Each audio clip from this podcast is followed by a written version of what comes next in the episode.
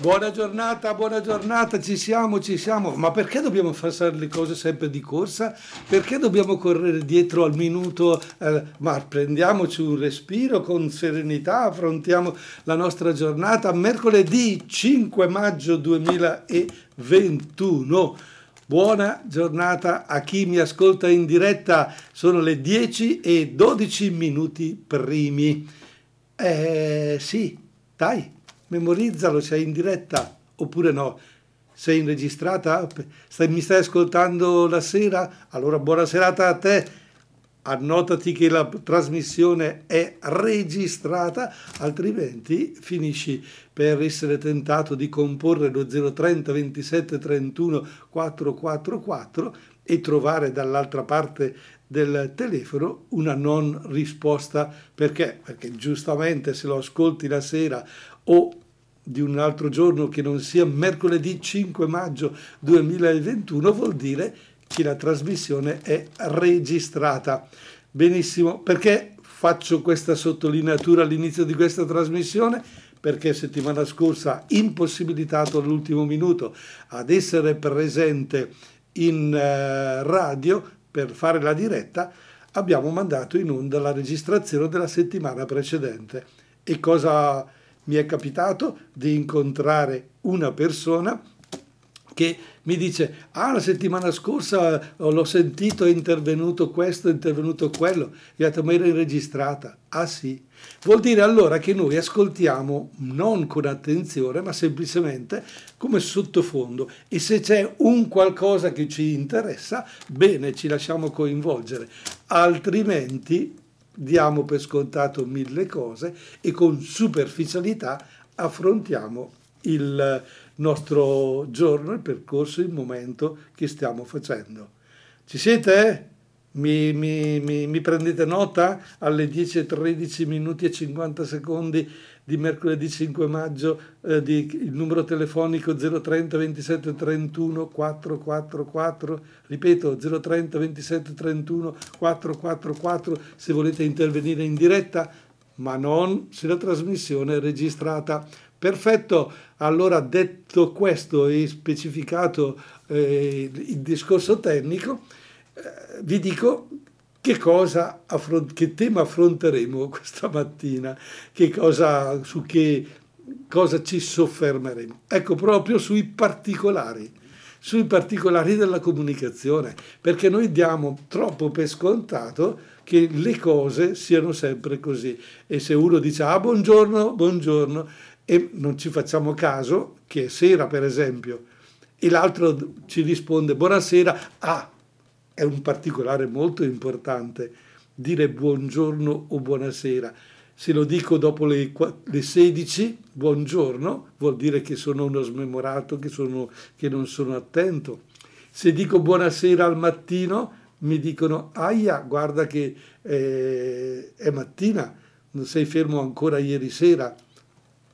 La comunicazione proprio è legata a tantissimi particolari proprio al particolare. E quindi se parlando, comunicando, dicendo una cosa, non facciamo attenzione a tutto, finiamo per eh, fare una comunicazione decisamente falsa, una comunicazione che non arriva alla persona o se arriva arriva in modo sbagliato. E arrivando in modo sbagliato la persona dà per scontato determinate cose e dice ah sì ma tu mi hai detto ma io ho capito ah sì forse non ero attento. No l'attenzione ai particolari è molto molto importante. E di alcuni particolari specifici parliamo dopo aver ascoltato Arisa con Ortica. Grazie ad Arisa con Ortica e alle 10.20 minuti trattiamo allora di questo argomento che vi ho anticipato, che bisogna stare attenti ai particolari. Allora, caro Fabio, allora, vediamo, vediamo cosa mi rispondi. Come va? Bene? Ecco, la tua risposta è bene. Molti invece dicono sì, dai, tiriamo avanti. La parola bene ci dice che stai bene e comunichi, forse. O è una risposta data tanto per darla? Perché così, siccome va bene, figurati, eh, dopo dentro di te dici che, che, che, barba questo a chiedermi sempre come sto, come non sto. Cioè, eh, se invece la risposta è sincera, il particolare è che io ti vedo negli occhi e mi dici che stai bene, oggi hai voglia di farti lavorare, la tua giornata è partita col piede giusto. Qual è il piede che hai messo giù dal letto? Il, sin- eh, il sinistro? Sempre? Eh, perché il destro ti fa andare storto. Vedete quanti particolari abbiamo nella nostra vita che ci condizionano oppure ci stimolano. Dipende da noi. Bene, allora io eh, la risposta invece tiro avanti, detta da tanti giovani in questi, in questi giorni, fa riflettere. Fa riflettere perché dice, ma come? Allora, se uno dice bene, è ottimista, affronta la sua giornata. Tirare avanti vuol dire invece che io, sì, dai, tutto sommato, devo passare anche questa giornata. Mi piacerebbe fare altro, vorrei fare altro, ma devo fare quello che mi eh, costringono a fare. Ecco, questo particolare, con questa battuta, mi introduce in un tema molto ma molto importante, che è la scuola. Come sta andando la scuola? Come stanno vivendo i nostri giovani, i nostri ragazzi questo momento di crescita, cioè lo studio, questo momento educativo che è la scuola, eccetera? Ecco, io vorrei prendere lo spunto da un articolo che è comparso stamattina sul giornale di Brescia. A me piace citare naturalmente le fonti e quindi leggere dei dati e dei particolari che sono molto ma molto importanti. Per esempio, alla domanda ti senti depresso o triste? Eh? Sei studenti su dieci ai quali è stata rivolta questa domanda, ti senti depresso o triste, hanno risposto sì. 6 su 10. È per quello, Fabio, che ti ho detto come stai, stai bene, perché se anche tu mi dicevi di essere depresso, allora qui diventavano un po' troppo. Eh? Bisognerebbe chiedere alla nostra direttrice, alla Stefania, come si sente, eh? se si sente depressa o triste. Se 6 studenti su 10 dicono di essere depressi, c'è da interrogarsi. Tra questi intervistati, questi che hanno risposto sì, una buona fetta ha riferito di tirare avanti, come vi ho detto. Alcuni, il 12% del totale, hanno rivelato di sentirsi molto male e quasi uno su dieci ha ammesso di avere più volte pensato addirittura ad atti di autolesionismo. Oh, uno su dieci non è poco, eh? che ha pensato di farsi del male perché, perché non, non, era contento della giornata, non era contento di, di seguire la uh, propria vita. E questa è una fotografia molto forte e a tinte fosche ed è stata scattata dall'Unione degli studenti di Brescia a 2840 alunni che frequentano le scuole superiori nella nostra provincia. 50% di questi 2840 alunni frequenta i licei, il 12% istituti professionali, il resto istituti tecnici. L'Unione degli studenti di Brescia di fronte a questi dati si è allarmata assolutamente e ha eh, diffuso questi esiti delle indagini nelle scorse settimane, aiutato da una cooperativa e da qualcuno che denuncia dunque una situazione drammatica e chiede un cambio strutturale del sistema scolastico. l'Unione degli studenti di Brescia, rilevato queste cose, questi particolari, queste risposte, non ha detto va bene, tanto cambierà, dai che top, tutto ritorna normale, ritorniamo a scuola, faremo, cambieremo. No, si è allarmata e ha dato una risposta molto chiara e precisa. Allora è chiaro che se Fabio, anziché dirmi io sto bene, mi avesse detto no, guarda, non, oggi è una giornata così e, e io avessi continuato a fare la trasmissione senza interessarmi a lui, avrei reagito in modo sbagliato. Allora i particolari, i particolari di un linguaggio, le parole usate dalle persone nella comunicazione sono importantissimi e sono quelle che poi fanno in modo che i nostri comportamenti siano adeguati a quelle parole, siano adeguati come risposta alle necessità di quella persona.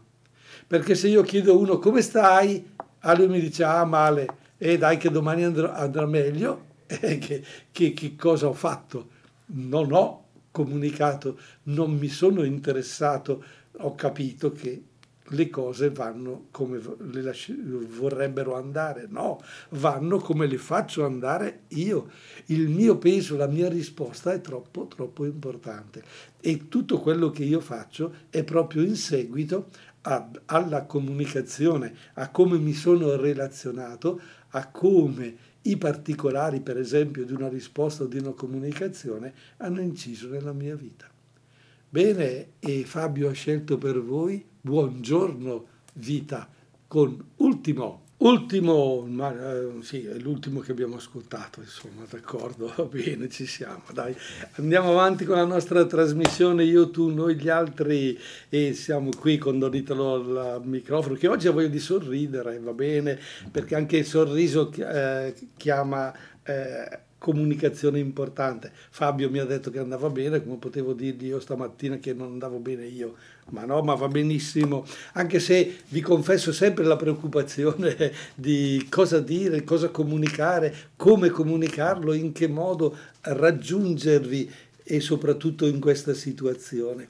E eh, ci siamo lasciati prima di, di ascoltare l'ultimo eh, col tema della scuola, con quei dati che ci hanno un pochino, come dire, allarmati. Su 280 alunni che frequentano le superiori, 6 studenti su 10 a quali è stata fatta la domanda ti senti depresso o triste hanno risposto di sì. Alcuni hanno rivelato di sentirsi molto male, il 12% e quasi uno su dieci ha ammesso di aver più volte pensato ad atti di autolesionismo e cioè di punirsi con delle forme di violenza su se stessa, magari non grave, però eh, questo ci dice quanto è difficile comunicare, quanto è difficile relazionarsi. E nell'ambito della scuola in modo eh, particolare si è verificato in questo anno eh, una situazione decisamente difficile nella comunicazione e eh, il rapporto virtuale è stato semplicemente un rapporto quasi obbligato dove per esempio gli, i, gli insegnanti sono stati costretti a eh, controllare maggiormente i ragazzi e magari è venuta meno la comunicazione dei contenuti o addirittura è diventata più fredda, più distaccata e da parte degli alunni un ascolto talmente tecnico e solo che è difficile, è stato molto molto difficile eh, apprendere e comunicare. Quindi la scuola, eh, abbiamo così eh, scoperto, che l'Unione degli studenti di Brescia chiede un cambio strutturale del sistema scolastico. Caspita, eh, stiamo analizzando i, i particolari della comunicazione. Ecco la parola cambio strutturale del sistema scolastico. Non si tratta di cambiare solo le aule, ma si tratta di cambiare, trasformare il modo di fare lezione il modo di rapportarsi tra eh, contenuti da dare agli alunni, di rapporto tra insegnanti ed alunni. Tutti noi che abbiamo una certa età abbiamo appreso eh, a scuola determinati contenuti e quello che abbiamo imparato a scuola poi quello che siamo riusciti, riusciti a memorizzare a tenere nella nostra mente l'abbiamo poi eh, dire, utilizzato nei nostri rapporti ogni giorno della nostra vita. Oggi come oggi i nostri ragazzi nella scuola eh, hanno, è mancata, per esempio in quest'anno, in quest'anno e mezzo, è mancato proprio il rapporto personale, docenti, alunni, ma alunni e alunni, alunni e eh, personale scolastico, genitori. Capite che è venuto meno una parte molto ma molto importante. È stata tutta mediata dalla, da una telecamera o dal telefonino che eh, ci ha permesso sì di relazionarsi, ma con l'immagine che davamo di noi stessi e non con la nostra presenza. L'immagine è importante, certo, molto importante, curare la propria immagine sia dal vivo figuriamoci attraverso la televisione, attraverso la telecamera o il telefonino. e i nostri ragazzi hanno fatto fatica. Ha fatto fatica ad apprendere perché è stato, come dire, dato loro un contenuto in un modo distaccato, in un modo ancora più freddo rispetto a prima. Cosa si potrebbe pensare nella nostra scuola, che cosa andrebbe cambiato e trasformato. Per esempio, eh, la lezione della cattedra, voi la trovate ancora utile? Il professore è su questa predella dietro la cattedra, al massimo va alla lavagna oppure va alla LIM, naturalmente, ma eh, la scuola è un dare da, un, da chi sa a chi non sa. E eh, chi, è, chi non sa, una volta che ha appreso da chi sa, dovrebbe sapere. Questo è sempre stato il modo di fare scuola e lo è ancora, eh? lo è ancora anche per il modo di comunicare in una predica, eccetera, eccetera. Proviamo a pensare un modo alternativo Così quello che mi viene in mente adesso sarebbe interessante sentire anche voi allo 030 27 31 444 come modifichereste la scuola, come modifichereste il modo di fare lezione. Per esempio, proviamo a dire, affrontiamo un argomento, un argomento qualsiasi, devo parlarti di, della matematica, eccetera, eccetera. Bene, io metto sul tavolo con gli alunni, condividiamo il tema, il contenuto, io insegnante non do la risposta, non dico questo è il percorso e si arriva lì. Per esempio, facciamo un discorso 1 più 1 uguale 2. Io non glielo dico, se io faccio 1 più 1 uguale, faccio fare la ricerca agli alunni. Gli alunni dovranno cercare di capire cosa vuol dire la somma, cosa vuol dire e magari vanno ad affrontare un argomento naturalmente più complesso di 1 più 1 fa 2, ma un argomento molto più importante e fanno una ricerca. Questa ricerca gliela affido, gliela affido a dei gruppi di ragazzi. E qui per esempio il docente avrà la caratteristica di fare con una scelta educativa, formativa, positiva per tutti gli alunni nel formare i gruppi che dovranno avere dei criteri particolari, che non sono i criteri la fila di destra, la fila di sinistra, ma cercare proprio di cogliere nel discorso educativo, non solo informativo, quali sono i ragazzi o le ragazze che possono stare meglio insieme, chi può aiutarlo, chi può, chi può, aiutare chi fa un po' più fatica, eccetera, eccetera, chi è più timido, chi è più eh, coraggioso. E capite che una, viene una scuola con una comunicazione totalmente diversa. Una volta fatti i lavori di gruppo, questi, questi porteranno i risultati al docente, o meglio, alla classe. Li metteranno in comune, li confronteranno tra loro e quindi l'apprendimento sarà decisamente diverso. Non è un uh, apprendimento ricevuto da uno che sa a uno che non sa, ma semplicemente un apprendimento da uno che non sa, acquisito da se stesso cercando le fonti e confrontandosi con gli altri.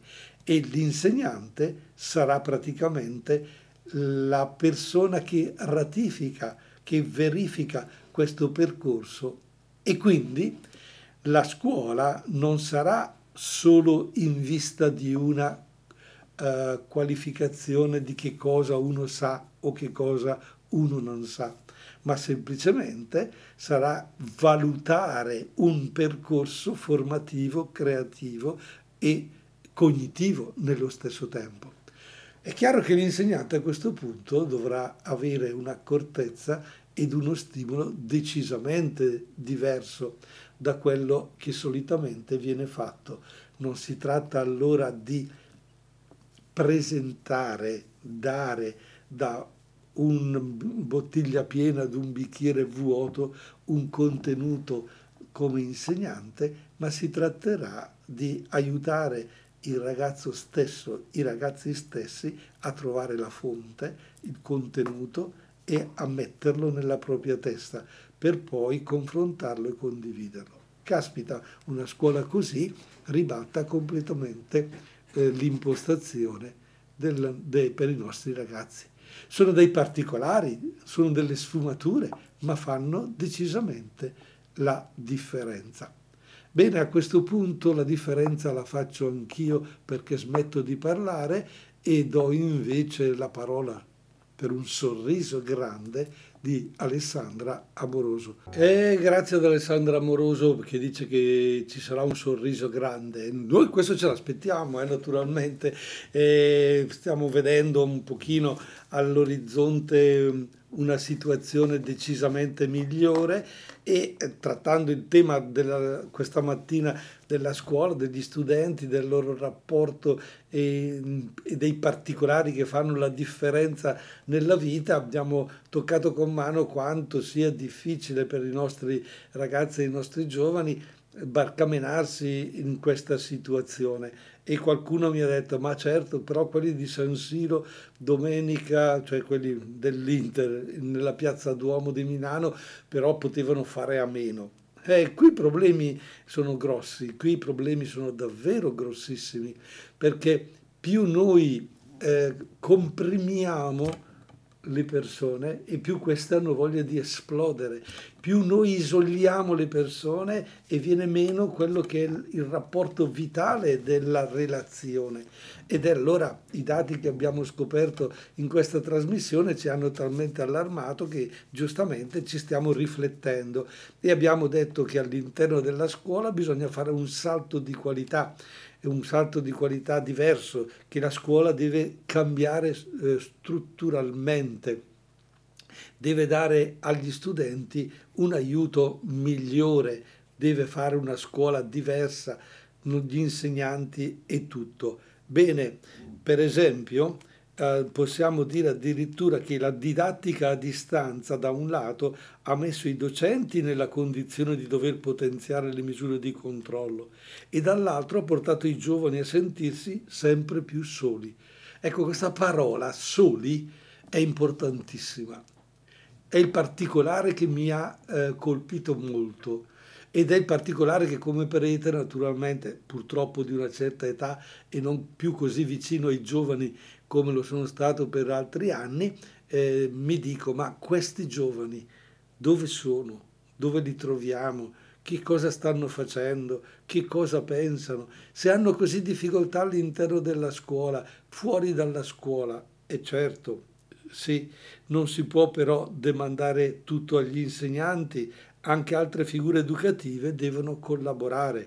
La pandemia di certo non l'ha permesso, basti solo pensare che è venuto meno l'incontro con gli zii, è venuto meno l'incontro con i nonni, è venuto meno l'incontro con l'allenatore. Ecco, ieri sera per esempio, vicino all'oratorio, una persona mi ha telefonato e dice, oh, ho visto i ragazzi che stanno giocando nel campo sportivo e ieri sera naturalmente sono ripresi gli allenamenti, la possibilità del gioco insieme senza ancora utilizzare gli spogliatoi eccetera.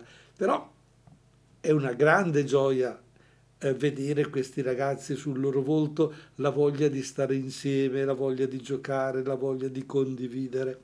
Quindi eh, durante la pandemia è venuto meno l'incontro con l'allenatore, è venuto meno l'incontro con l'educatore dell'oratorio, del catechista, è venuto meno l'incontro col prete, tutto sommato. Ecco, allora possiamo proprio dire che i segnali di una situazione già difficile si sono fatti più forti, più frequenti.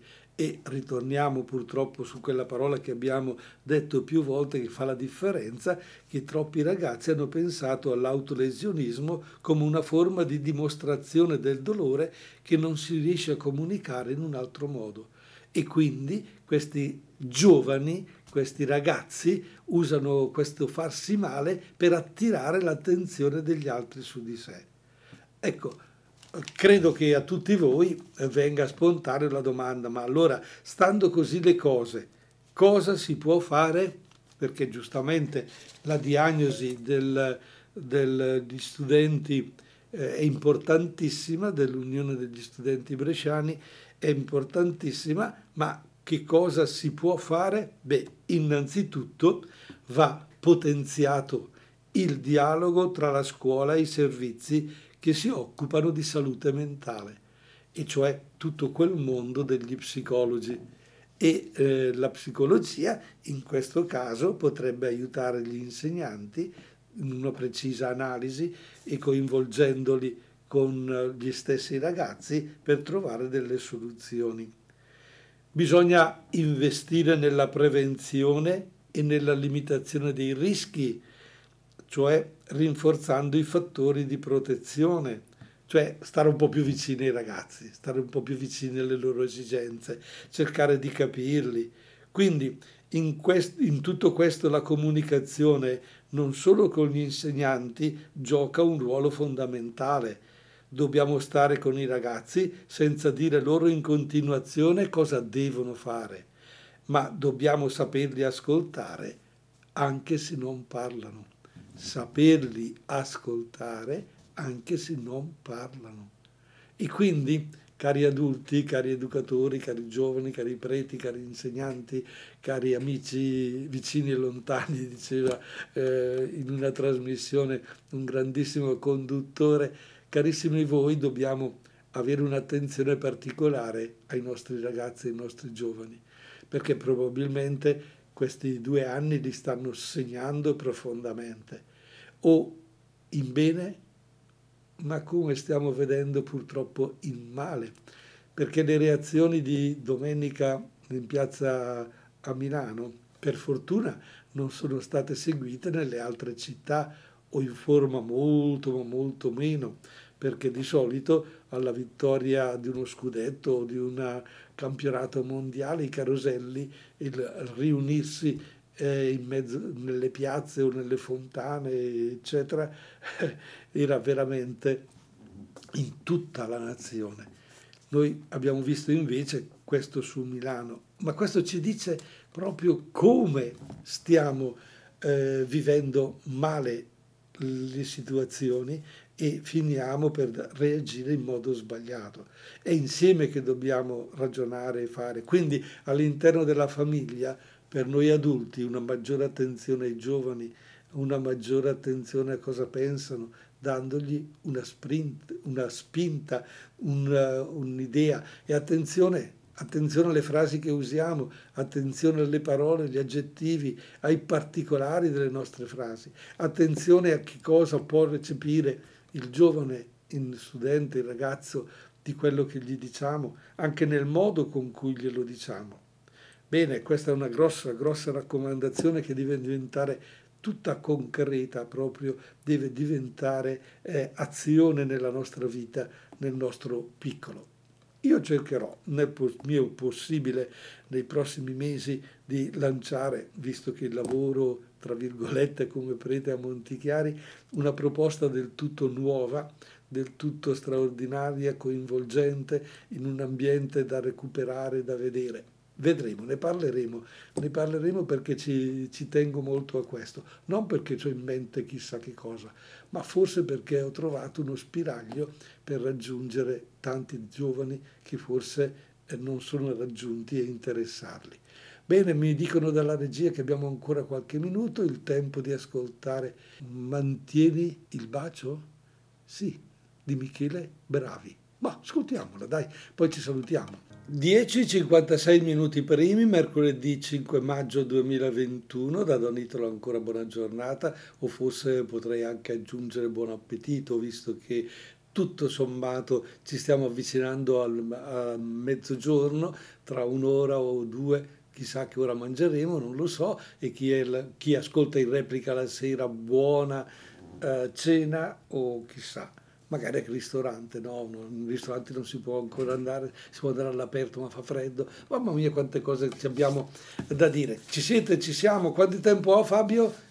Va ancora bene, va ancora bene la giornata, tutto bene, non ti ho stressato, cioè, no, così, ah, pollici alzati addirittura, no, io pensavo che dice dai dai, continua a chiacchierare, continua a raccontare le cose, poi chissà la gente come si stufa dall'altra parte della radio e invece no, mi dice che va bene, lui sta facendo due cose, no? come sempre, un po' di regia, però ascolta, però fa, però segue e d'altronde deve riempire il suo tempo e gli piace, ti piace, ti piace questo lavoro? Eh, lo si vede, lo si vede negli occhi. I nostri ragazzi invece purtroppo non sono così brillanti, i nostri ragazzi, i nostri giovani hanno sul volto un po' troppa ansia, li vedi depressi, li vedi solitari, hanno sofferto tanta solitudine, addirittura, ecco i nostri dati che abbiamo ascoltato oggi ci hanno dato una fotografia un pochino pessimista del, dei nostri ragazzi adolescenti.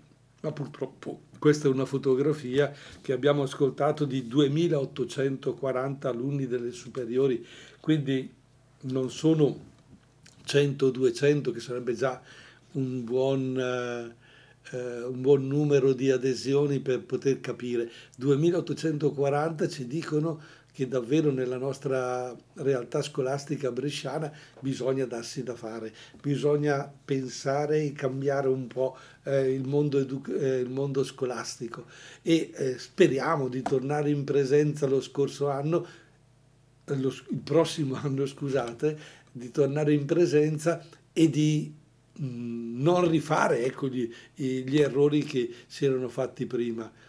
Eh, perché gli studenti dicono ma qui a noi ci controllano solo la valutazione, devo sapere per il voto, invece, invece la scuola deve dare il sapere per la vita. Ah Fabio, quando ti ricordi, quando, cosa ti ricordi della scuola? Ah, ha già cambiato faccia, proprio la, tanto è sorridente e felice di stare alla radio, tanto subito il volto cambia espressione quando si parla di scuola. Ma perché poi la scuola eh, fa questo? Per esempio, il sottoscritto, eh, più o meno ha vissuto gli anni di tutti, elementari, medie, superiori, università.